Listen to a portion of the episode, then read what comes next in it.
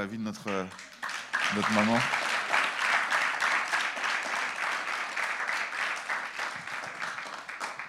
C'est un honneur pour moi d'être là et de, d'annoncer la parole de Dieu. Et.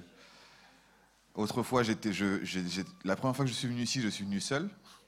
La deuxième fois, nous sommes venus à deux. Et là, nous sommes venus à trois. Grâce à Dieu. Et Dieu sait que la multiplication est possible. Vous savez, quand euh, j'ai, quand j'ai rencontré ma femme, le Seigneur m'a dit, là, tu vas comprendre le principe de multiplication. Je dis, multiplication? Je dis, oui, multiplication. Elle dit, parce que tu vas, multiplier par je ne sais pas combien le nombre d'opportunités, tu vas multiplier par je ne sais pas combien le nombre de situations que tu vas vivre, tu vas, multi- tu vas multiplier par deux le, nombre de tes journées, parce qu'une fois que tu as fini ta journée au travail, tu as une deuxième journée qui, qui commence à la maison, et plus vous allez vous multiplier, plus tes journées seront multipliées. Donc c'est le principe de la multiplication. Et depuis que j'ai épousé cette femme, je, vois un tas de bénédictions qui viennent dans ma vie, euh, de sorte que je les compte même plus. Je les compte même plus. Donc euh, je bénis Dieu et, Dieu a, a vraiment confirmé sa parole. Quelques mois avant que je la rencontre, le Seigneur me donnait un verset, c'est dans Proverbe, Proverbe 19. Il disait qu'on peut hériter de ses pères des maisons et des biens, mais une femme intelligente, c'est un don de Dieu. Et je tiens à témoigner devant tout le monde que la femme que j'ai épousée est vraiment un don du Seigneur.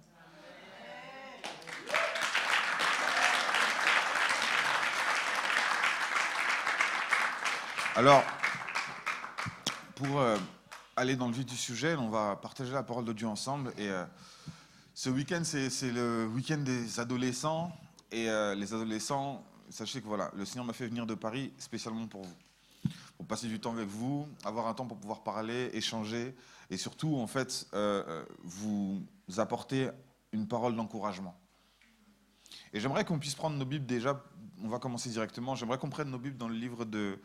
Euh, qu'on prenne nos Bibles dans le livre de Genèse au chapitre 1, verset 26. On va commencer par le tout départ. Nous allons commencer par le départ. Sam Ok. Est-ce qu'on peut lire ensemble? Voici ce que la parole de Dieu dit. Il est écrit, nous disons au nom de Jésus, puis Dieu dit, faisons l'homme à notre image, selon notre ressemblance, qu'il domine sur les poissons de la mer et sur les oiseaux du ciel, sur le bétail et sur toute la terre et sur tous les reptiles qui rampent sur la terre. Que Dieu bénisse sa parole. Ça, c'est notre premier verset. Ce que j'aimerais, je sais qu'on va essayer de parler à tout le monde ce matin, mais j'aimerais commencer par quelques petits points, quelques bases, afin qu'on puisse prolonger. Genèse 1, verset 26. Pour moi, ce verset, c'est le, verset du début de notre histoire à nous tous. C'est le verset des origines. C'est le verset qui fait démarrer toute chose pour nous tous. Pourquoi? Parce que si tu as de quoi noter, je vais t'inviter à noter. La première des choses que j'aimerais que tu puisses noter, c'est que Dieu crée toutes choses avec des principes et des lois. Quand Dieu crée toutes choses, il crée des choses avec des principes et des lois. La chose que Dieu va créer va être maintenue par ses principes et ses lois. Deuxième des choses que j'aimerais que tu notes, c'est que Dieu crée toutes choses avec un but. Et les caractéristiques de ce qu'il va créer sont liées au but que cette chose doit remplir. Les caractéristiques de cette chose que Dieu crée, de sa création, sont liées au but que cette chose-là doit remplir. Dieu ne fait rien pour rien. D'accord? Même ce que toi tu trouves beau, c'est utile. Dieu ne fait pas de la beauté pour la beauté, il fait de la beauté pour l'utilité. Tout est utile. Quand Dieu crée quelque chose, tout est utile. Je prends un exemple assez rapidement. Euh, qui aime les fleurs ici? Qui aime les fleurs? Ok. Tu vois la beauté des fleurs. Quand tu contemples la nature, tu vois la beauté des fleurs, les couleurs, le parfum, tu dis, waouh, ça sent trop bon, c'est beau. Quelqu'un qui t'offre un bouquet de fleurs, tu es content, tu te réjouis, tu dis, c'est c'est joli. Tu peux même décorer ta maison avec ça. Mais est-ce que tu sais que toi et moi, nous voyons tout un tas de couleurs, un certain, un spectre assez large de couleurs? Nous, on ne voit pas les ultraviolets ni les infrarouges, mais tout ce qui se passe au milieu, on arrive à le voir. Sauf qu'il y a des insectes qui, qui n'ont pas autant de, de, de possibilités de vision. C'est-à-dire qu'ils ne voient pas autant de couleurs. Il y a certains insectes qui ne voient qu'une seule couleur. Ce qui fait qu'en fait, l'insecte, quand il va sortir pour butiner ou simplement pour ensemencer euh, les, fleurs, son œil va voir que ce vers quoi il est destiné à aller. C'est-à-dire que s'il voit que la couleur rouge ou la couleur jaune, c'est le, le plus, le plus commun. Si l'insecte voit que la couleur jaune, c'est tout ce qu'il va voir en fait dans son spectre. Et c'est vers ça qu'il va se diriger naturellement. C'est comme ça qu'il va ensemencer finalement une fleur. Donc tu te rends compte que la beauté, c'est totalement utile. C'est pas juste pour faire joli. Dieu ne place pas les choses pour faire joli. Donc, petite parenthèse, la beauté que Dieu t'a donnée, c'est pas juste pour faire joli. Tu passes quatre heures devant le miroir, tu commences à parler à ton miroir, miroir, miroir, qui est sur le mur. Euh, c'est pas pour ça. La beauté que tu as reçue, et ça peut être une beauté physique, tout comme une beauté de l'âme, une beauté du comportement, etc. La beauté même que tu as en toi est utile pour attirer à toi les personnes qui doivent faire partie de ta vie. Exemple, la première fois que j'ai posé les yeux sur ma femme, il y a un déclic qui s'est fait. Donc, si Dieu l'avait configuré différemment, j'aurais peut-être pas fait attention. La beauté attire l'œil. Tu te dis, ah, ça suscite l'intérêt. Le caractère fait rester. Là, tu dis, non, j'ai bien eu raison de venir là. Mais d'abord, la beauté attire. Alors, ce n'est pas grave si tu es beau ou si tu es belle. D'accord? Ne t'excuse pas d'être beau, ne t'excuse pas d'être belle. Parce que ta beauté n'est pas là juste pour que tu, désolé du terme, il y a des adolescents, pour que tu te la racontes. pour que tu, hein, tu, te, tu gonfles les épaules. Ce n'est pas pour ça. La beauté que tu as reçue, c'est pour attirer vers toi les personnes qu'il faut. Et principalement la personne avec qui tu vas pouvoir vivre ta vie. Mais tout ce que Dieu crée est utile. Rien de ce que Dieu a créé. Dans la nature, tu verras, il n'y a pas de déchets. Quand par exemple l'automne arrive et que les feuilles commencent à tomber, tu vois bien qu'il n'y a pas de service de ramassage des feuilles dans la nature. Il n'y a, pas des animaux qui viennent avec leur camion pour ramasser les feuilles parce que c'est n'importe quoi, c'est trop sale. Non, la nature elle-même produit par cycle et du coup il n'y a pas de déchets. Nous, êtres humains, nous avons des déchets parce qu'on ne produit pas en cycle, on produit à la chaîne.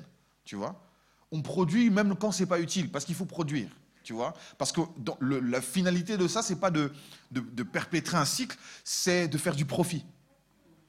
Et tout ce qui va aller en l'encontre du profit, on va le voir comme quelque chose qui nous empêche de progresser. Donc on ne produit pas, euh, on produit pas en série. On ne veut pas, euh, euh, pardon, on ne veut pas produire en cycle. On ne veut pas accepter même de faire partie de certains cycles.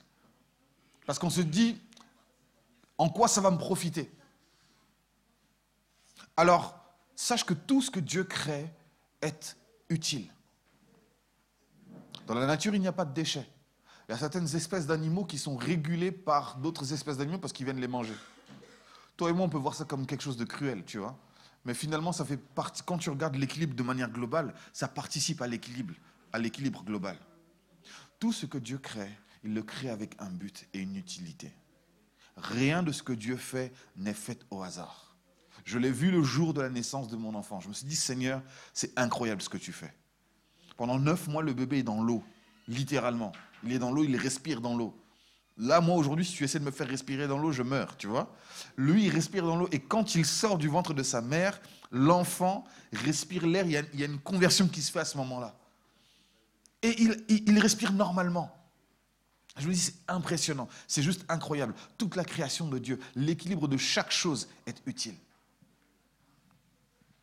Mais tu vois, ce que je disais, c'est que tout ce que Dieu va créer, il va le créer avec des caractéristiques, et ces caractéristiques vont répondre à des principes et à des lois qui vont permettre à cette chose-là d'accomplir ce pourquoi Dieu a créé. Tout ce que Dieu crée est appelé au succès. J'aimerais que tu notes ça aussi. Tout ce que Dieu crée est appelé au succès. Parce que tout ce que Dieu crée est appelé à remplir la mission pour laquelle il a été créé. C'est ça le succès. C'est lorsqu'une chose remplit ce pourquoi elle est là. Le succès, ne confondons pas le succès et la célébrité. Et ça, j'aimerais que tu le notes en grande capitale. Cherche à être utile, ne cherche pas à être important. Je répète, cherche à être utile au lieu de chercher à être important. Parce que parfois, on peut donner de l'importance à des choses qui ne sont pas nécessaires, nécessaires ou utiles. Et lorsque tu deviens important et inutile, sache qu'à ce moment-là, tu es grandement dans l'erreur, tu es dans le péché. Donc le péché n'est pas juste une valeur morale. Le péché, c'est le fait de détourner une chose du but pour lequel elle a été créée. Donc ce n'est pas juste le fait d'être immoral dans sa tête, déséquilibré dans, dans sa morale et dans son éthique. Le fait d'être dans le péché, c'est le fait de vivre dans l'erreur. Et tu peux avoir du succès dans l'erreur. Tu peux avoir du résultat dans l'erreur. Tu peux même avoir de la prospérité dans l'erreur. Avoir une maison, avoir des biens, avoir des amis, de, la célébrité, toutes sortes de choses, tout en étant dans l'erreur. Petite parenthèse, je pense que le jour du jugement dernier, le jour dernier où Dieu rendra chacun selon ses œuvres, on aura de grandes surprises. De très très grandes surprises. Certains qui devaient être experts comptables sont devenus des pasteurs. On ne sait pas pourquoi. Et quand ils vont arriver devant le trône, on va dire expert comptable Alain. Expert comptable Non, je suis un homme de Dieu. Tu es sûr? Qui, t'a dit ça? J'étais pas là. Et l'autre qui est devenu chanteur interplanétaire, le gars il chante, il a un succès incroyable, il a été détecté une fois, il a fait une télé-réalité, tout ce que tu veux, extrêmement populaire, une vie incroyable, hein, une vie de faste énorme. Quand il arrive devant le trône, médecin Josué, venez répondre de vos œuvres. Médecin? Non, non, moi je suis chanteur. Je suis chanteur, moi je, chante, je jette la voix. Il non, non, non, tu es censé être médecin. Et c'est toi qui étais censé avoir trouvé le remède contre le cancer du sang. C'est toi qui devais avoir libéré des milliers de personnes qui souffrent. Regarde toutes les âmes de qui tu as empêché de pouvoir vivre leur vie. Et regarde les conséquences derrière. Parce que ces âmes qui n'ont pas pu vivre leur vie, elles n'ont pas pu impacter d'autres. Ce que j'essaie de dire par là, c'est que lorsque Dieu te crée, il te crée avec une mission bien précise. Et il est de ton devoir, quand tu es acquiert la conscience, il est de ton devoir de chercher quelle est ta mission de vie. Et cette mission de vie, elle est inscrite dans ton ADN. Il n'y a pas besoin d'aller chercher loin. C'est écrit dans ton ADN. Dans le psaume, il est dit, tous les jours de ma vie étaient inscrits dans ton livre avant qu'aucun d'entre eux ne puisse exister. Donc Dieu finit toujours une chose avant de commencer. Il écrit ton histoire de bout en bout et ensuite il commence. Et tu remarques, pendant neuf mois, tu es, dans le ventre de ta mère, Dieu écrit tout, tout ton patrimoine génétique, il est inscrit. Tous les traducteurs de ce patrimoine génétique, de ton ADN, sont déjà présents, prêts justement à manifester ce qui est écrit dans ton ADN. Ta taille, ton poids, la couleur de tes yeux, la couleur de tes cheveux, la texture de ta peau, tout est inscrit dans ton ADN. Et il n'y a pas que ça. Vous remarquerez que certaines personnes, elles naissent avec le caractère de leurs aïeux. Tu as mis au monde ton fils, mais tu as l'impression d'avoir mis au monde ton père. Tu vois Dans son caractère, ton fils te fait remarquer les mêmes choses que ton père te faisait remarquer. D'ailleurs, c'est pour ça que vous ne vous entendez pas avec ton fils, qui t'énerve trop. Tu es en train de mettre toute la décharge, la colère que tu avais contre ton père sur ton fils. Lui, il n'a rien demandé. Hein. il est juste né avec un patrimoine. il y a certaines personnes, elles vont naître avec le caractère de leurs, de leurs anciens. Mais ce caractère-là, parfois, c'est un caractère fédérateur. Là où personne, dans la, famille est là, hein, mais personne ne prend le temps de prendre des nouvelles les uns des autres. Mais lui ou elle fait en sorte d'aller dans chaque maison. Si ce n'est pas cette personne-là, la famille n'a pas de ciment. C'est elle qui racole tout. Et d'ailleurs, quand cette personne finit par avoir sa propre maison, tout le monde naturellement va chez elle. Quand il faut sélectionner, enfin, décider pour les fêtes de famille, tu n'es pas l'aîné de la famille, hein. tu n'es pas le plus grand. Mais on dit, bon, tu dis quoi? Parce qu'en fait, on sait que c'est toi, dans ton caractère, tu t'es habitué, tu as cette aptitude-là à rassembler tout le monde. Toutes ces caractéristiques-là sont des choses qui sont utiles. Et elles sont utiles pourquoi? Parce qu'elles viennent traduire la mission de ta vie. Et la mission de ta vie, ce n'est pas, pas nécessairement un métier. En fait, qu'est-ce que j'aimerais vous dire par là? Quand Dieu te crée, il te crée pour que tu sois quelqu'un. D'accord? Il te forme pour que tu sois quelqu'un. Il te donne quelqu'un à devenir. La société te donne un métier à faire. Dieu te donne quelqu'un à devenir.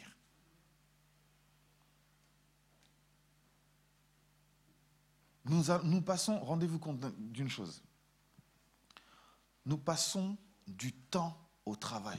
J'ai appris qu'ici, la semaine, elle est de 40 heures minimum. Minimum, c'est même pas minimum.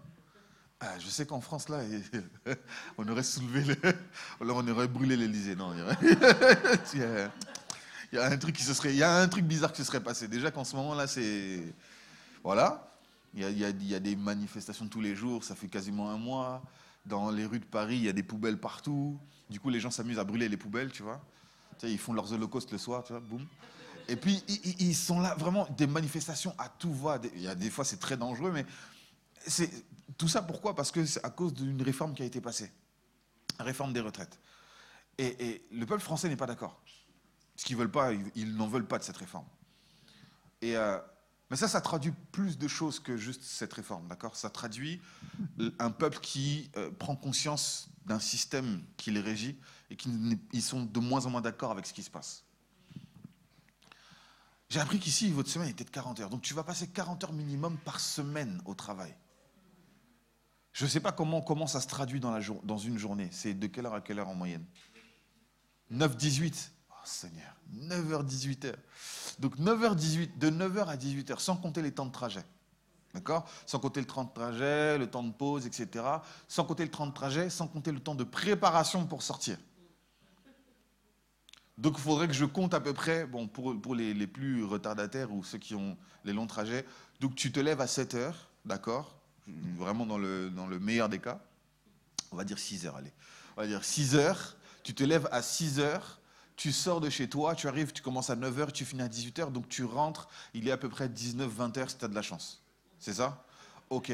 Donc de 6 heures à 20 heures, sachant que tu as dormi certainement de minuit à 6 heures, pour être gentil, hein, de minuit à 6 heures, si tu as de la chance, si les enfants te laissent aussi dormir, ou si, tu, n'as pas d'insomnie ou quoi. Donc de minuit à 6 heures, tu dors. De 6 heures à 20 heures, tu es occupé au travail, je compte le temps de trajet, la préparation. Et donc de 20 heures à minuit, tu es enfin à la maison chez toi.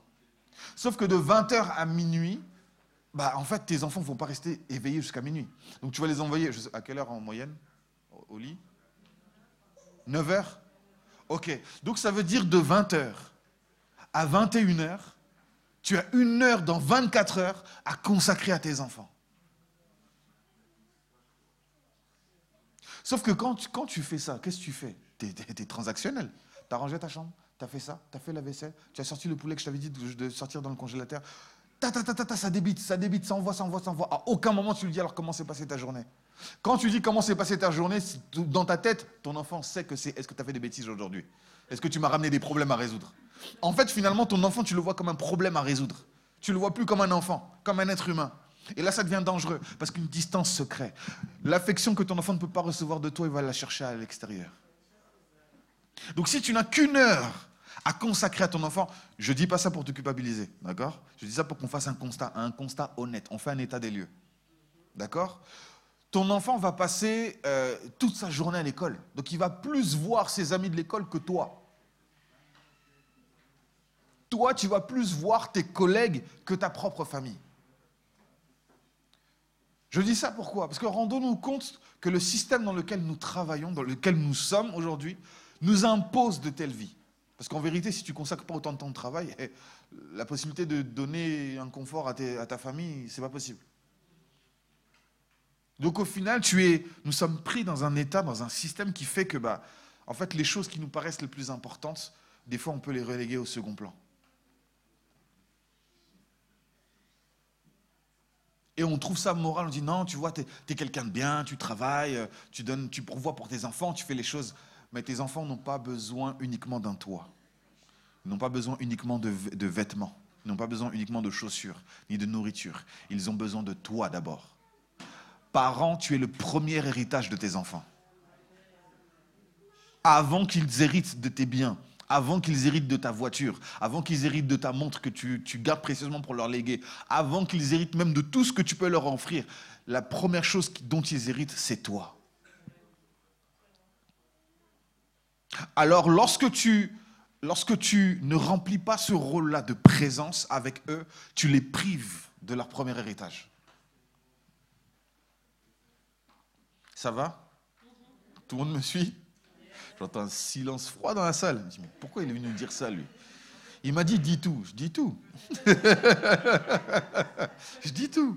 Tout ce que Dieu crée, il le crée avec des caractéristiques. Il n'y a rien pour rien. Tout est utile. La taille que tu as, le poids que tu as, tout ce que tu as, tout est utile. Ta capacité, à ton niveau de tolérance, ton niveau de tolérance face au manque de respect, face à la colère, face au stress, ta capacité à gérer le stress, ta capacité à gérer les personnes, ta capacité à organiser la maison. Oh Seigneur Jésus, ma femme est une bénédiction pour moi. La façon dont elle organise la maison, au début je vais être là, mais non, oh, mais pourquoi tu mets ça ici? Mais pourquoi tu mets ça là? Et au final je dis, non mais c'est bien en fait. Hein. Ah, très bien. Pourquoi? Parce qu'en fait, au début, qu'est-ce qui se passe? Au début, lorsqu'on m'impose un changement, l'être humain, c'est normal. Tout être humain a en lui ce qu'on appelle une résistance au changement. C'est normal. C'est une barrière psychologique qui est là justement pour te maintenir dans une certaine cohérence. Mais lorsque tu te rends compte que ce qui est mis devant toi finalement est une évidence et que ton cerveau, en fait, l'accepte, c'est validé. Et le changement s'opère petit à petit. Mais sachez qu'il y a des changements qui s'opèrent vraiment très lentement. Il y a des choses qu'il ne faut pas aller trop brutalement. Et gloire à Dieu parce que quand je vous dis que tout ce que Dieu crée a une utilité, c'est réel. C'est totalement réel. Vous et moi, là, on respire. Vous vous rendez compte que les océans produisent une grosse partie de l'oxygène que nous, nous respirons. Les forêts, les arbres produisent aussi une grosse partie de l'oxygène que nous respirons. Donc finalement, cette nature que l'on voit autour de nous, ce n'est pas juste pour décorer. Dieu n'a pas mis ça juste pour décorer. Il a mis ça pour que nous puissions en bénéficier. Les arbres qui produisent des fruits sont là aussi. Ça nous sert aussi. On arrive à manger les fruits, on arrive à se nourrir. Pareil pour les légumes, toutes sortes de choses. Tout l'écosystème qui est autour de nous est utile à notre vie et à notre bonne santé. Donc tout ce que Dieu crée est là avec une utilité. Je dis ça parce que j'aimerais que nous puissions prendre du recul sur le système dans lequel nous sommes. Le système dans lequel nous sommes, et là aujourd'hui même certains chefs d'État le disent ouvertement dans les discours, est en train de s'effondrer. Il est en train de s'effondrer, pourquoi? Parce qu'il est en perte de sens. Et cette perte de sens-là, toi en tant qu'enfant de Dieu, toi en tant qu'humain créé à l'image et à la ressemblance de Dieu, tu es censé voir ça. Tu es censé voir la perte de sens qu'il y a dans tout ça.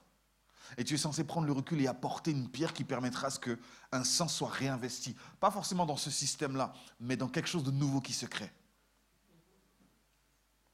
Sachez-le, depuis la crise du Covid, là j'ouvre une parenthèse prophétique, on va dire. Depuis la crise du Covid, le Seigneur m'a parlé ainsi, me disait, et j'ai été assez troublé parce que un an, oui, à peu près un an avant le Covid, je suivais une prédication sur, euh, sur Internet et un homme de Dieu disait que l'ennemi va. Il y a comme une coupe, un, vin d'étourdissement qui va s'abattre sur la planète. Vous verrez des nations être dans l'incohérence. Et moi, je me dis, mais qu'est-ce qui, peut bien arriver euh, aujourd'hui? Un an plus tard, je vois le Covid arriver et je vois la façon dont on a géré le Covid je vois la façon dont on a géré cette crise. Je ne dis pas que euh, ceux qui sont là sont incompétents. Je ne pars pas dans un jugement. Je fais un constat qu'on a, on a sacrifié certaines personnes. On a, négligé parfois les anciens.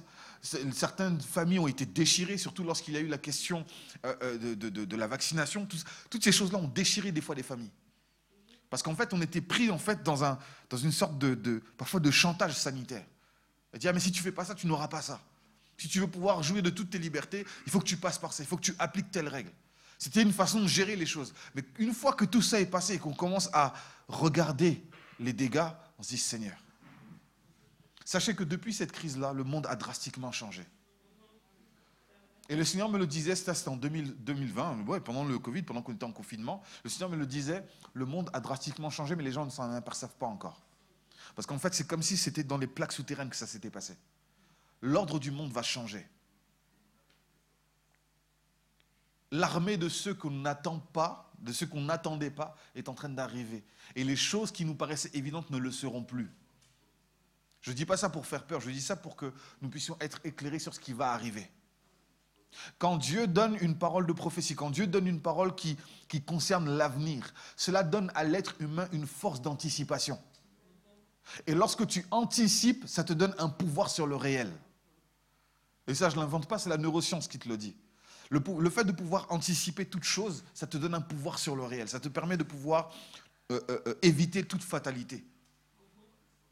La mort, l'accident, la blessure, la souffrance, la douleur. Ça te permet d'éviter toutes ces choses, ou du moins de survivre à toutes ces choses. Lorsqu'il y a un niveau de stress, quand il y a un niveau d'anxiété, ça te permet de faire baisser l'anxiété. Le fait de pouvoir anticiper chaque chose. Le fait de pouvoir connaître les choses. Alors lorsque Dieu donne une parole de prophétie, c'est pour que nous puissions être alertes sur ce qui est en train d'arriver. Le système dans lequel nous sommes aujourd'hui est rongé de son intérieur. Je le voyais comme l'Occident qui est en train de s'écrouler sur, elle-même. Pourquoi? C'est comme l'Empire romain. L'Empire romain n'a pas été détruit par un empire extérieur. L'Empire romain n'a pas été détruit par, un empire extérieur, il a été détruit par lui-même. À cause de la corruption qui était dans le cœur des gens qui le constituaient, des gens qui étaient dans le pouvoir. L'Empire romain s'est effondré sur lui-même. Il a laissé place à autre chose. Et l'Occident, de la même manière, est en train de s'effondrer sur lui-même. Alors j'aimerais juste que nous puissions ouvrir les yeux sur euh, le fait que les choses sont en train de perdre du sens, sont en train de perdre de la force. Sauf que ce qui donne de la force à un système, ce sont les humains qui le constituent. Sauf que toi et moi, nous sommes faits à l'image et à la ressemblance de Dieu. Pire encore, Christ est mort pour nos péchés. Christ est mort pour notre erreur de calcul. Il nous, donne une autre vision des choses. Ce qui fait que toi, en tant que personne qui vit sous le royaume de Dieu, tu es capable d'apporter quelque chose de nouveau. Je ne dis pas que nous sommes appelés à ce que l'Église devienne le gouvernement mondial. Je ne parle pas de ça. Je parle du fait que chacun des citoyens du royaume de Dieu peuvent apporter une solution au monde qui est en train de perdre du sens. OK? Et parfois, quand tu vois le monde perdre du sens, ce ne sera pas toujours en disant que Jésus-Christ est Seigneur que le sens va revenir dans la tête des gens. Non. Parfois, il faudra passer par des actions concrètes. Le royaume de Dieu, euh, comme je disais, tout ce que Dieu crée, il le crée avec des caractéristiques qui permettent à la chose qui a été créée de remplir le but pour lequel elle a été créée. D'accord? Donc des principes et des lois qui maintiennent chaque chose. Mais parfois, ce sont les principes même qui sont en toi qui vont te permettre d'éclairer les autres. Jésus dit, vous êtes la lumière du monde, vous êtes le sel de la terre. Les principes qui vous régissent en vérité peuvent apporter de l'éclairage, peuvent apporter de la lumière à ceux qui vous entourent. Parce que quand tu viens avec le principe de Dieu, quand tu viens avec les, leçons que Dieu t'a données, les principes, les lois que Dieu t'a données, ces lois-là, parfois, peuvent donner une solution à des situations et ça tombe sous le sens. Ça devient une évidence pour quiconque te regarde. Autre chose que j'aimerais dire. Ensuite, on va rentrer dans le, dans le creux. Dieu n'a pas créé l'homme pour qu'il y ait des gouvernements. Dieu n'a pas créé les gouvernements. Il n'a pas créé les gouvernements, les royautés, les systèmes, tout ça. Il n'a pas créé tout ça. Parce qu'à la base, l'homme est censé s'autogouverner. L'homme n'est pas censé avoir besoin d'une loi extérieure pour le, diriger, le dicter. Il est censé pouvoir se gouverner lui-même. Et lorsqu'un homme, un homme qui arrive à se gouverner lui-même, il est inarrêtable. Tu ne peux pas le détruire. Et quand même tu finirais par le supprimer, ce qu'il est devenu est tellement fort que ça va influencer d'autres personnes. C'est comme lorsque Jésus est arrêté pour qu'on le tue. Quand Jésus est arrêté pour qu'on le tue, il est devant le Sanhédrin, on lui dit, OK, rends-nous compte un peu de ta doctrine. Qu'est-ce que tu prêchais? Pourquoi tu disais tout ça? Jésus dit, j'ai parlé ouvertement tous les jours. J'ai parlé ouvertement tous les jours dans le temple. Interrogez ceux à qui j'ai enseigné. En d'autres termes, Jésus est en train de dire, les gars, vous vous trompez d'adresse. La parole a changé de vase. Là, là, moi, là, je suis déjà un homme mort mais ma parole, elle n'est déjà plus en moi, elle est déjà dans le cœur de ceux que j'ai enseignés. Et à ce moment-là, en fait, la parole est inarrêtable. Lorsque tu t'auto-gouvernes, Jésus disait, personne ne peut me convaincre du péché. Lorsque tu t'auto-gouvernes, à ce moment-là, tu transmets la vie autour de toi. Et tu deviens une loi pour toi-même et tu deviens une loi pour d'autres personnes. Jusqu'à ce qu'eux-mêmes intègrent le principe et deviennent une loi pour eux-mêmes. Notre thématique d'aujourd'hui, je vais la donner en fin. Mais j'aimerais qu'on prenne un deuxième verset. Tout à l'heure, je disais que euh, tout ce que Dieu crée a une utilité. Donc toi, en tant que, en tant que personne, en tant qu'être humain, tu es né avec des talents, des dons, des aspirations, des volontés, des souhaits, des rêves, il y a des choses que tu aimerais faire, il y a des choses que tu as une imagination, tu as une créativité. Et toutes ces capacités-là vont te permettre de pouvoir remplir ta mission de vie. Pour connaître ta mission de vie, je te donnerai deux indices. Premier indice que j'aimerais te donner. Il se trouve dans Jérémie chapitre 33 verset 3.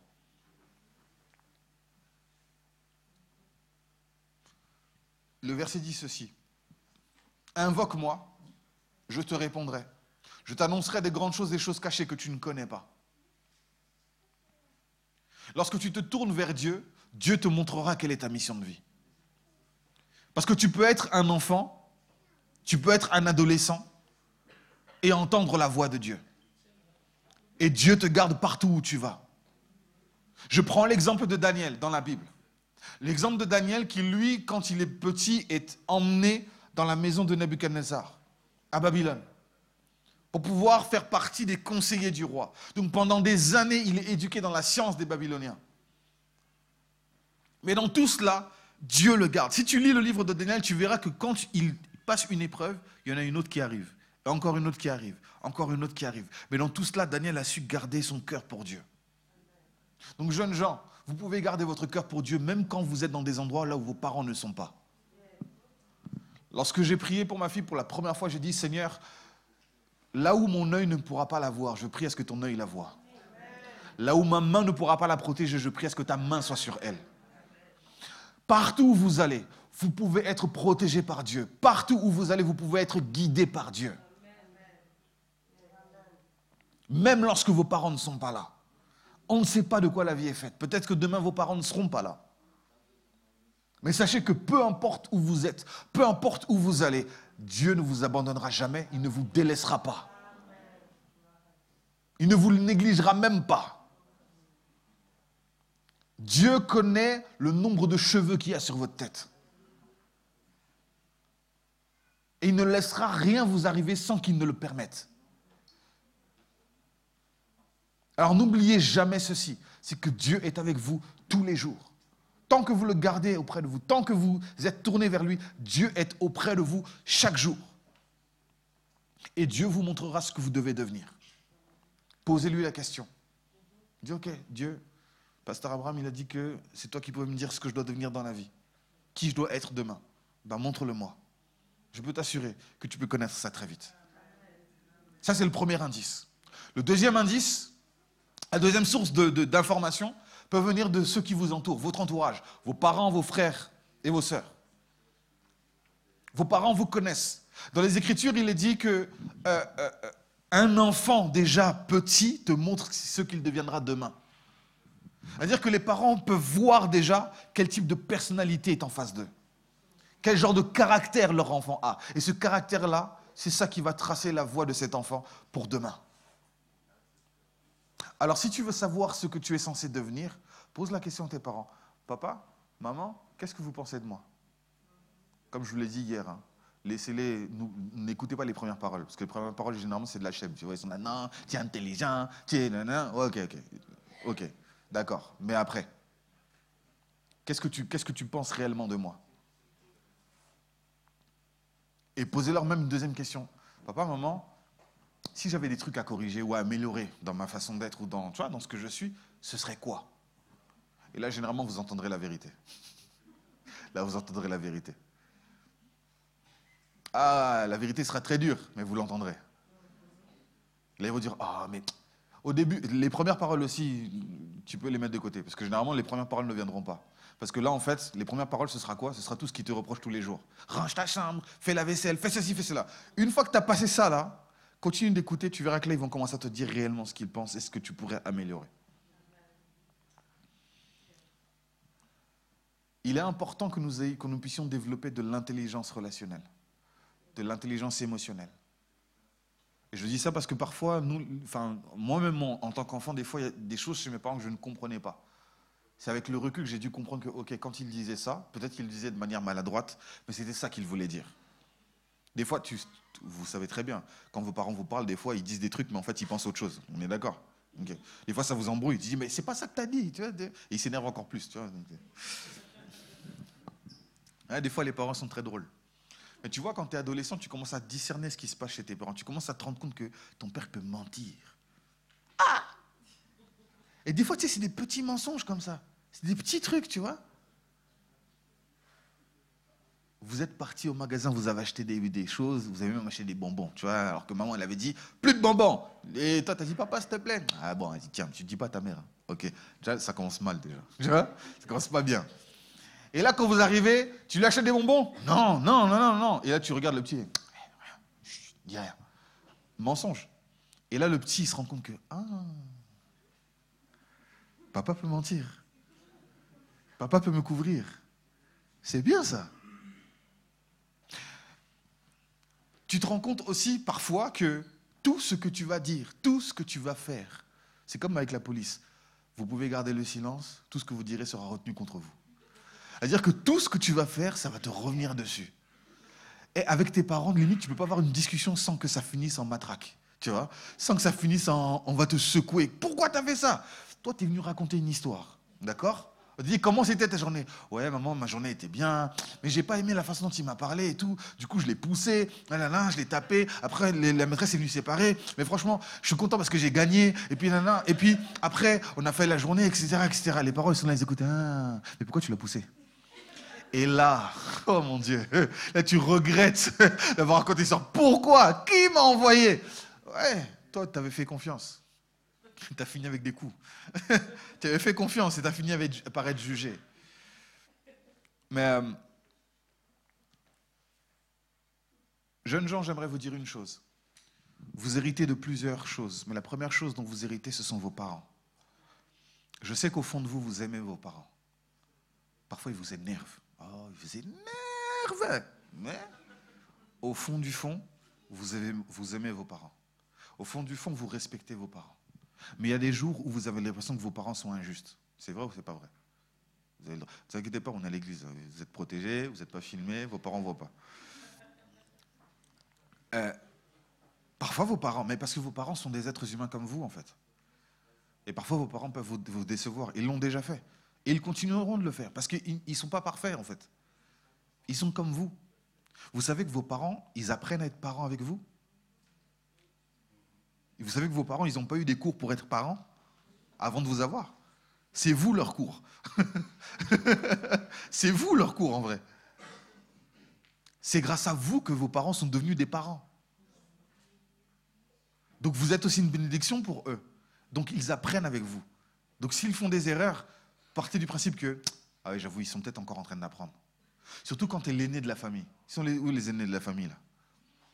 Ah, les parents adjoints. Les aînés de la famille qui prennent tous les coups, là. Ceux qui se font gronder pour les bêtises de leurs petits frères. Injustement. Tu sais pas pourquoi. Mais j'ai rien fait. Tu es le grand frère, fallait leur dire. Ah Mais dis-lui, tu es son père, non? Non, c'est toi qui dois lui dire. Tu vois, ça, c'est un message implicite qui veut dire que si je ne suis pas là, c'est toi qui dois prendre soin de tes frères comme moi je prendrai soin de tes frères. Et si tu ne comprends pas, tu peux avoir deux réactions. Soit en grandissant, tu finis par rejeter frères parce que tu dis ces gens-là, c'est eh, des monstres, c'est un fardeau, j'en ai marre, libérez-moi de ces gens-là. Tu peux penser comme ça. Ou te dire, ok, j'ai compris le message de papa et maman, je vais prendre soin de mes frères et sœurs. Et quand tu prends soin d'eux, à ce moment-là, tu verras qu'il y a une bénédiction qui s'attache à toi. Les aînés de famille, j'aimerais faire une petite parenthèse sur vous. Vous savez que dans les Écritures, Dieu dit, l'aîné de chaque famille m'appartient. L'aîné de chaque famille est consacré à Dieu d'office. Qu'il prie ou pas, il est consacré, il appartient à Dieu. C'est sacré. Ça, Dieu le dit à Moïse. Il dit chaque aîné de la famille m'appartient. Pourquoi? Parce que les aînés de la famille sont ceux qui ouvrent la voie. Ce sont ceux qui ouvrent la voie pour le reste des enfants qui viennent. Ce sont eux les, les, les, les, les perce-murailles. C'est eux qui, qui arrivent dans le monde et ils découvrent les choses en premier. Le mot principe, les amis, le mot principe, dans son étymologie, veut dire ce qui est premier. Et ce qui est premier régit toute chose. Quand tu es le premier dans un domaine, même si quelqu'un derrière vient faire un truc encore plus extraordinaire, tu ne seras jamais le premier. Parce que le premier qui a fait ça, c'est lui. Même si on dit non, lui, il a dépassé un tel, tu seras toujours une référence. Parce qu'en en fait, c'est toi le premier qui l'a fait. Aujourd'hui, on a des grands joueurs de foot, des très très grands joueurs de foot, mais on pense toujours aux légendes. Au début, tu es le premier, mais quand tu as plein de successeurs, et que tu inspires d'autres successeurs qui font même plus que toi, tu n'es plus le premier, tu deviens une légende. Tu deviens une référence. Alors sache que lorsque tu es l'aîné d'une famille, tu es le premier en tout, mais tu es aussi une référence pour toute chose. Voilà pourquoi soit tu prends ta responsabilité en tant que tel et tu te dis, ok, je vais prendre soin de mes frères et sœurs. Tu ne deviens pas une seconde maman ou un second papa. Ok Parfois, tu as l'impression que tu l'es, mais ce n'est pas vraiment ça. Mais quand tu prends soin d'eux, Dieu est en train de déverser une bénédiction sur ta vie. Il est en train de déverser une bénédiction sur ta vie. Et si tes petits frères et sœurs sont éveillés, ils te le rendront un jour. Ils te le rendront un jour.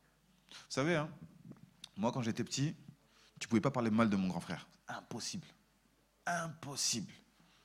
J'ai frappé quelqu'un à cause de ça. Parce qu'il avait insulté mon frère qui n'était même pas là en plus, pour te dire. Et je l'ai frappé, j'ai eu des problèmes, euh, je ne vais pas donner de détails. Mais c'était, mais moi, tu ne pouvais pas parler de mon grand frère. Pourquoi? Parce que mon grand frère, déjà de un, il a voulu un petit frère, donc il a demandé un petit frère à mes parents. Donc c'est comme ça que je suis venu. Tu vois, je ne suis même pas venu par moi-même. Il a passé commande, tu vois. Il a cliqué sur Amazon, clic, je suis arrivé. Et donc, il a passé commande. Et quand je suis arrivé, mes parents me le racontent. Ils disent, hé, ton frère, il était à ton chevet H24. C'est-à-dire, il te regardait, te surveillait. Même quand tu faisais des bêtises et qu'on voulait te corriger, il s'interposait. Il dit, vous ne le touchez pas. Mais quand quelqu'un agit comme ça, tu ne peux pas juste dire, ouais, tu passes dans l'insouciance. Non, tu, tu, tu veux tout donner à cette personne. Et cette complicité qu'on avait quand on était petit, on l'a encore aujourd'hui. Parce que quand vous êtes petit, vous dites déjà ce que vous serez demain. J'ai tellement de choses à dire, je suis vraiment désolé. Eh, j'ai tellement de choses à dire.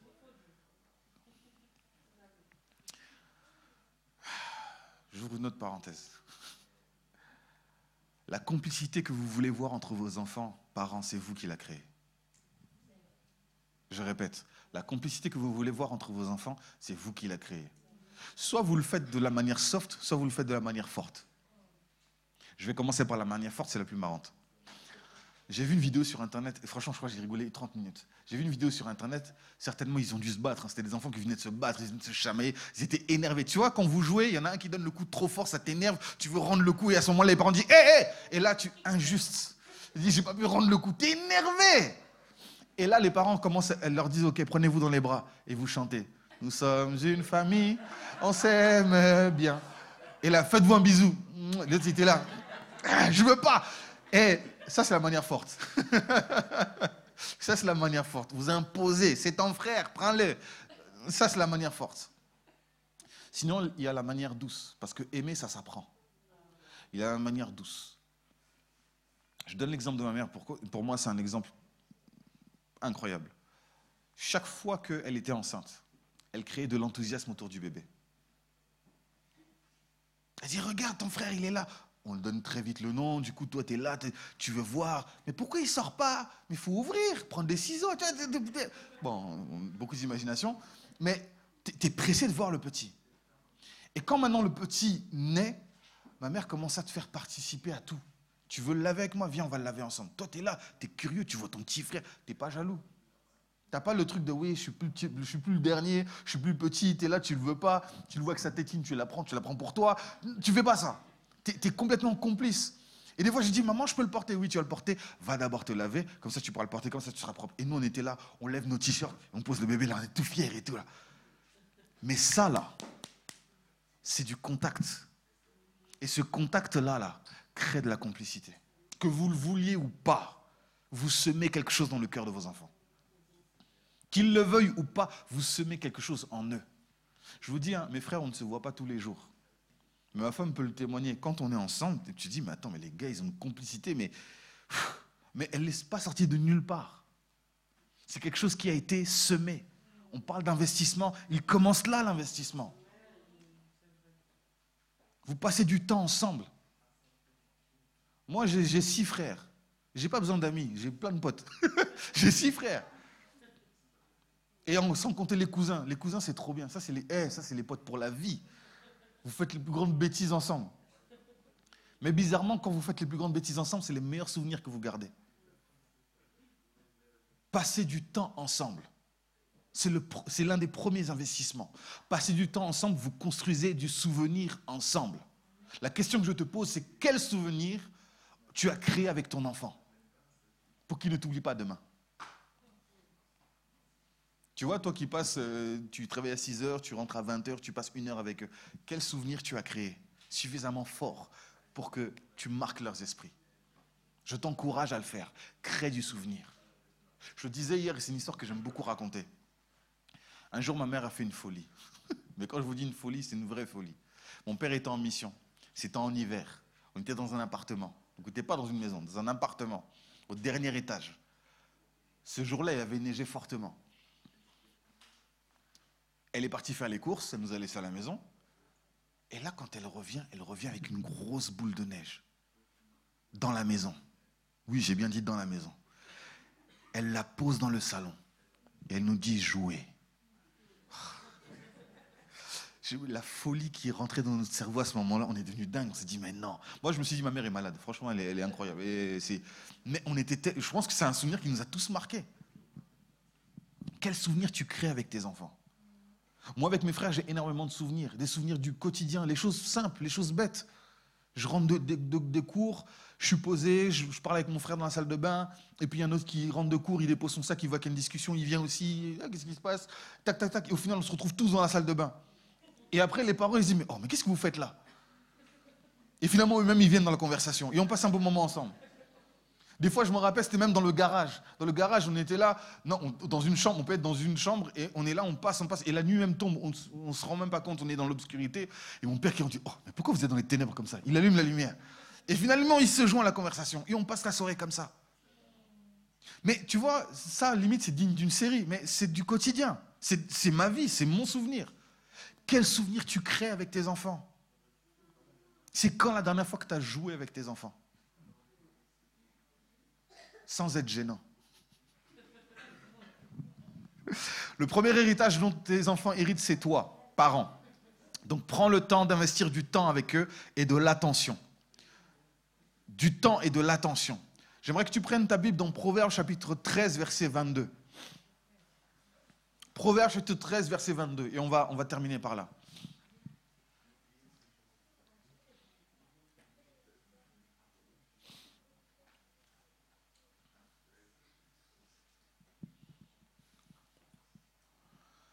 L'homme de bien a pour héritier les enfants de ses enfants, mais les richesses du pécheur sont réservées pour le juste. Dans d'autres versions, la version second 21, il est dit l'homme de bien laisse un héritage aux enfants de ses enfants, tandis que les richesses du pécheur sont réservées aux justes. L'homme de bien laisse un héritage aux enfants de ses enfants. Il y a plusieurs types d'héritage. biologiquement, tu vas nécessairement laisser un héritage à tes enfants. Parce que peut-être que l'enfant de ton enfant va te ressembler fortement. Physiquement ou même en caractère. Deuxième chose, deuxième type d'héritage, les valeurs. L'éducation. Vos enfants n'écoutent pas ce que vous dites. Vous le savez, ça. Vous leur reprochez ça. Tu n'écoutes jamais. Je crois que c'est. Eh, si, si, on vous donnait un dollar pour chaque fois que vous dites ça, vous serez riche. Tu n'écoutes. Mais il est mort, il est têtu. Parenthèse, c'est peut-être toi qui l'as rendu têtu. Il est têtu, n'écoute pas. Mais c'est normal, parce que l'enfant n'apprend pas en écoutant. L'enfant apprend par imitation. Donc l'enfant n'écoute pas ce que tu dis, il limite ce que tu fais. Si tu vois voir ton enfant, calme-toi, je me calme, c'est ça qui va se passer. C'est ça qui va se passer. Parce que tu lui as dit en criant. Donc il va répondre en criant. Et toi, tu dis, mais tu es mal poli. Tu m'as rendu mal poli. L'investissement. Qu'est-ce que tu investis dans ton enfant? Garde ta bouche. Garde tes gestes. Fais attention à tes gestes parce que tous tes gestes, vous savez, les enfants de 0 à 7 ans, c'est des caméras. Ils enregistrent tout. Mais quand je vous dis tout, c'est vraiment tout. Ils enregistrent même ce que vous dites des fois. Quand tu es stressé, que tu dis un juron. Il enregistre, il sait que quand il y a une situation qui, l'énerve, il doit dire aussi un juron. Donc il va dire la même chose. Et toi tu dis, mais il ne faut pas dire ça. Mais tu l'as dit. quand mon père nous corrigeait, il avait une méthode incroyable. Première des choses, il nous posait trois questions. Avant de nous châtier ou tout ce que tu veux, il nous posait toujours trois questions. La première question, c'est qui t'a appris à faire ça? Qui t'a appris à faire? Parce que c'est pas moi. Et tu m'as jamais vu faire ça. Tu m'as jamais vu insulter, tu m'as jamais vu faire. Donc qui t'a appris à faire ça? C'est en grandissant, je me suis rendu compte qu'il s'inspirait de la Bible. J'ai dit, mais il n'a pas le droit. C'est des armes trop fortes. Mais bon, bref. Qui t'a appris à faire ça? Naturellement, tu vas répondre personne. Deuxième question. Il va te dire, est-ce que tu trouves ça normal de faire ça? Toi, tu fais le calcul, tu dis, si tu es prêt à me taper, non, c'est que c'est pas normal. c'est pas normal. Donc réponds non, c'est pas normal. Et la troisième question, il te dit, dans ce cas-là, pourquoi tu as fait ça? Je vous assure qu'une fois que ces trois questions résonnent dans ta tête, déjà, tu te sens bête. tu te sens tellement nul. Mais lorsqu'il te corrige derrière, tu sais qu'il ne te corrige pas juste sous l'effet de la colère. Il le fait pour te dire que tu mérites une correction.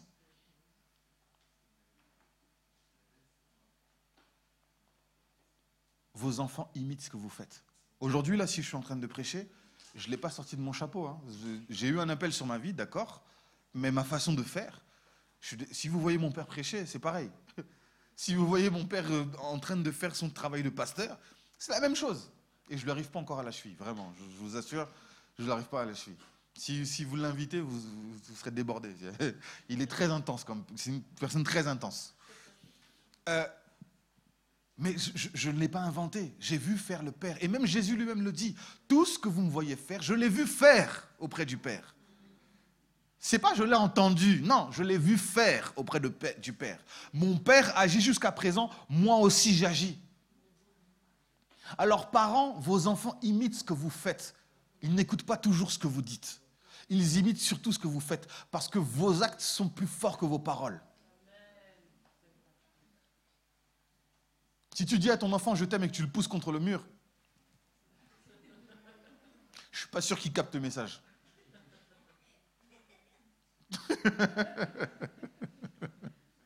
Alors faisons attention de ne pas être frappés d'incohérence. Donc les valeurs, la valeur de la famille, comment la famille est précieuse. La famille, c'est l'endroit où on n'est pas là pour se juger, on est là pour s'entraider, se protéger. Mais si tu livres l'enfant à la honte, chaque fois qu'il y a, des, visiteurs ou, des, gens devant toi, tu livres l'enfant à la honte, à ce moment-là, tu ne protèges pas l'enfant, tu le livres.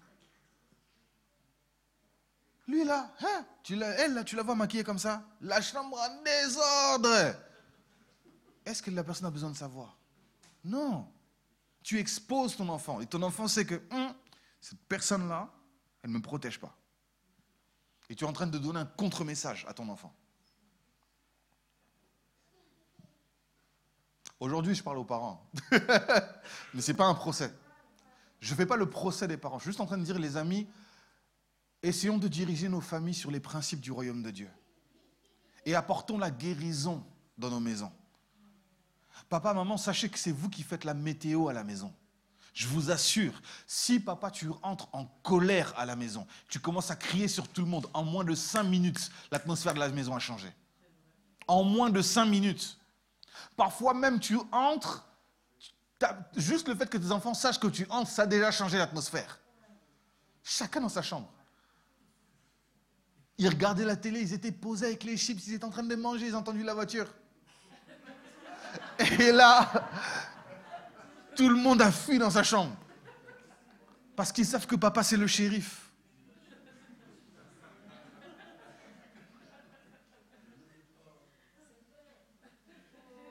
Des fois, c'est maman. Des fois, c'est maman. Des fois, maman, elle entre et ça change. Papa lui-même était en paix. Il était avec les enfants. Ils étaient là, ils étaient en train de jouer. Ils entendent juste la clé. Euh.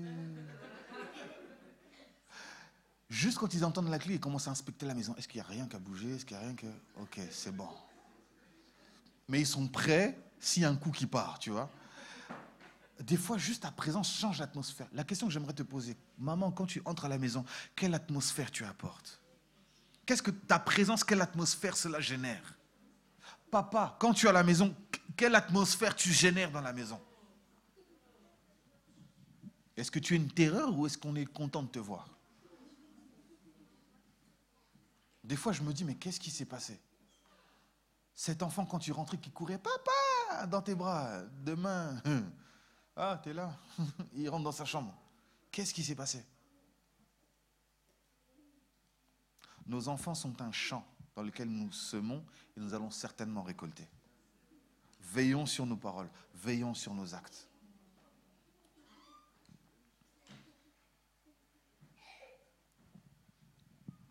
Lorsque nous sommes frappés d'incohérence ou que nous manifestons de l'injustice dans la vie de l'enfant, quand nous mentons par exemple à nos enfants, tu sais que le mot mentir est très grave dans la Bible.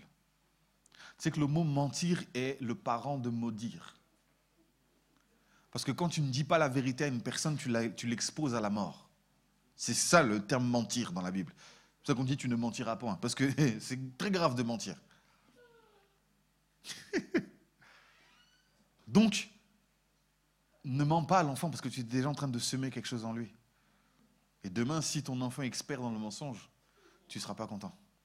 Mais ce ne sera pas venu de nulle part. Parents, si vous voyez vos enfants dans un état, sachez que c'est d'une part votre responsabilité. L'enfant a sa responsabilité, mais il y a aussi une part de votre responsabilité, parfois votre conditionnement. Je ne suis pas là pour juger les parents, je ne suis pas là pour condamner les parents. Je suis là pour vous encourager à dire, OK, ce que votre maison deviendra, vous pouvez le décider. Ce que votre maison deviendra, vous pouvez le construire. Vous avez les armes de le construire. Quand même, vous avez peut-être été overwhelmed, envahi par votre rôle de parent. Vous avez eu l'impression que votre vie ne vous appartient plus. C'est ça, ça vous arrive des fois? En tant que parent, ça vous arrive ou pas? De sentir que votre vie ne vous appartient plus. C'est pas vous qui avez des enfants, c'est eux qui ont des parents. tu, vois, tu, vois, ce que je veux dire? Des fois, ça, donne l'impression que euh, notre vie ne nous appartient plus. Tout, c'est pour les enfants. Il y a un équilibre à avoir. Partager des temps ensemble. Partager des moments ensemble. Rééquilibrer les choses. L'autre chose que j'aimerais dire, pour clôturer, l'autre chose que j'aimerais dire, c'est que euh, Parents, vous êtes les éclaireurs de vos enfants. C'est-à-dire que lorsque vous exposez vos enfants en environnement, faites en sorte de faire un tour dans la, forêt pour savoir que dans cette forêt, il y a tel, tel, tel, tel, tel, tel danger, pour mieux conseiller vos enfants. Ne livrez jamais vos enfants entre les mains du hasard. Ne livrez pas vos enfants entre les mains de l'État.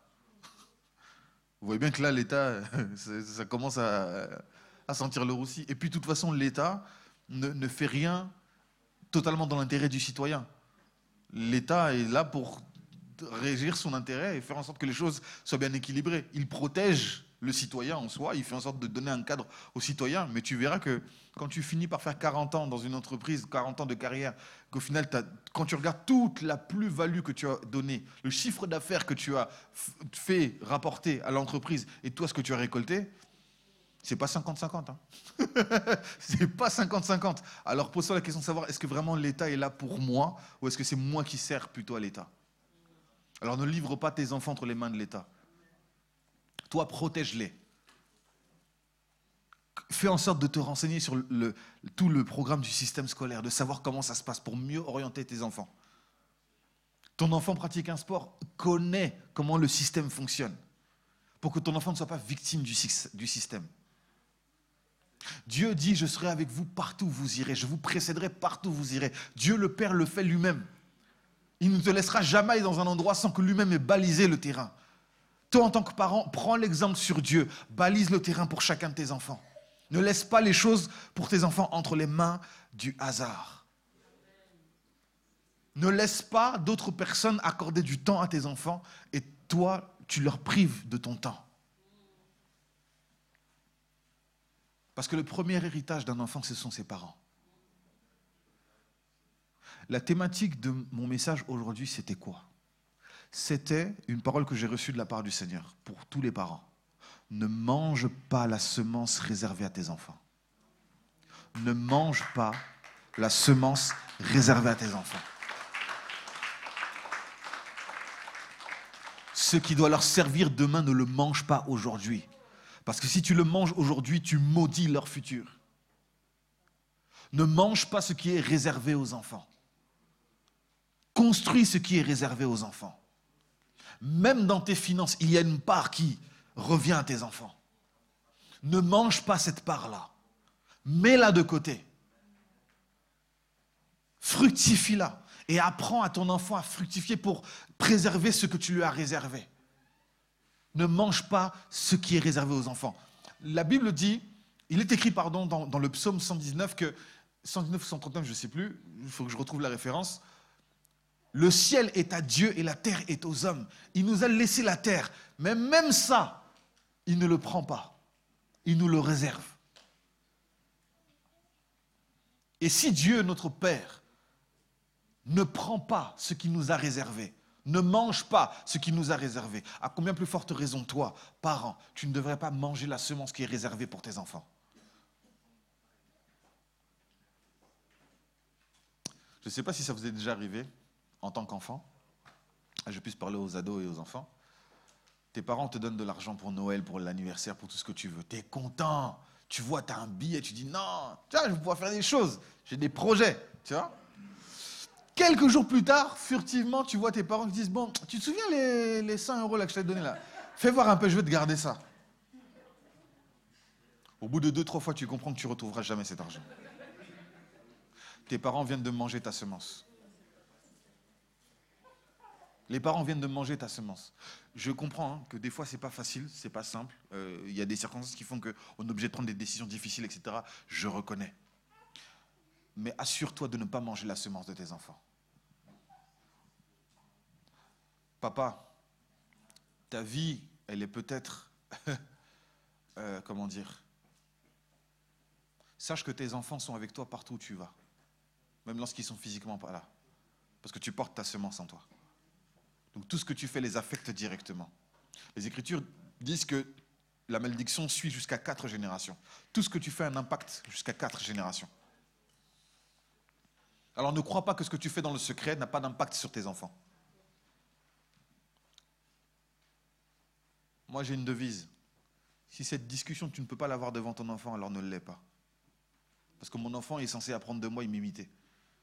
Alors je ne veux pas que mon enfant m'imite en train de gossiper, en train de critiquer, en train de cracher sur les gens ou manger la chair de quelqu'un. Si ce film que tu regardes, ton enfant ne doit pas le regarder, ne regarde pas. Si ce site sur lequel tu vas, ton enfant ne doit pas le regarder, n'y va pas. Parce que tout ce que tu fais affecte tes enfants. Oh, j'aimerais que chaque père prenne conscience de la responsabilité qu'il a. Je pense qu'il a conscience des devoirs et des responsabilités, mais j'aimerais que ce soit davantage devant tes yeux. Et que tu te rends compte à quel point tu, as une place puissante dans ta famille. Parce que tu définis la destinée de tes enfants. Est-ce qu'il y a des hommes dans cette salle? Oh, j'entends la testostérone. Amen. Vous définissez l'avenir de vos enfants. Vous voulez que vos enfants aient l'amour d'une chose, pratiquez cette chose déjà. Et montrez-leur ce que c'est que de pratiquer cette chose. Vous leur transmettrez la passion. Je termine par là.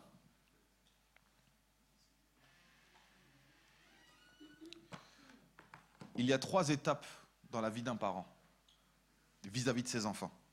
Il y a le premier âge dans lequel le parent est nourricier. Il nourrit l'enfant. Tout le temps, tout le temps, tout le temps, tout le temps.